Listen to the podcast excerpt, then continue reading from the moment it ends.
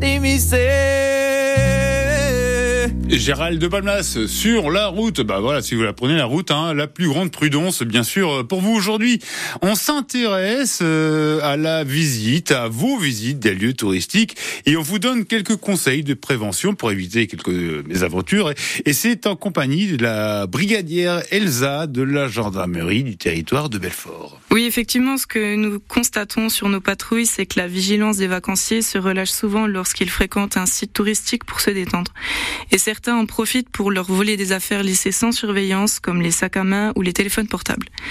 Alors nous pouvons vous donner plusieurs conseils pour prévenir de tels faits.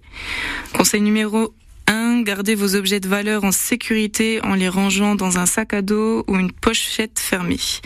Assurez-vous de le garder près de vous en tout temps et évitez de le laisser sans surveillance. Conseil numéro 2, utilisez un cadenas pour sécuriser votre tente. Cela rendra plus difficile d'accès aux malfaiteurs et les dissuadera.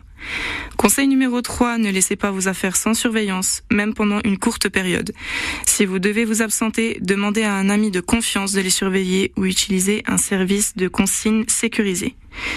Conseil numéro 4, soyez vigilant face aux pickpockets. Gardez vos poches fermées, portez votre sac à l'avant de votre corps et évitez de laisser en évidence des objets de valeur.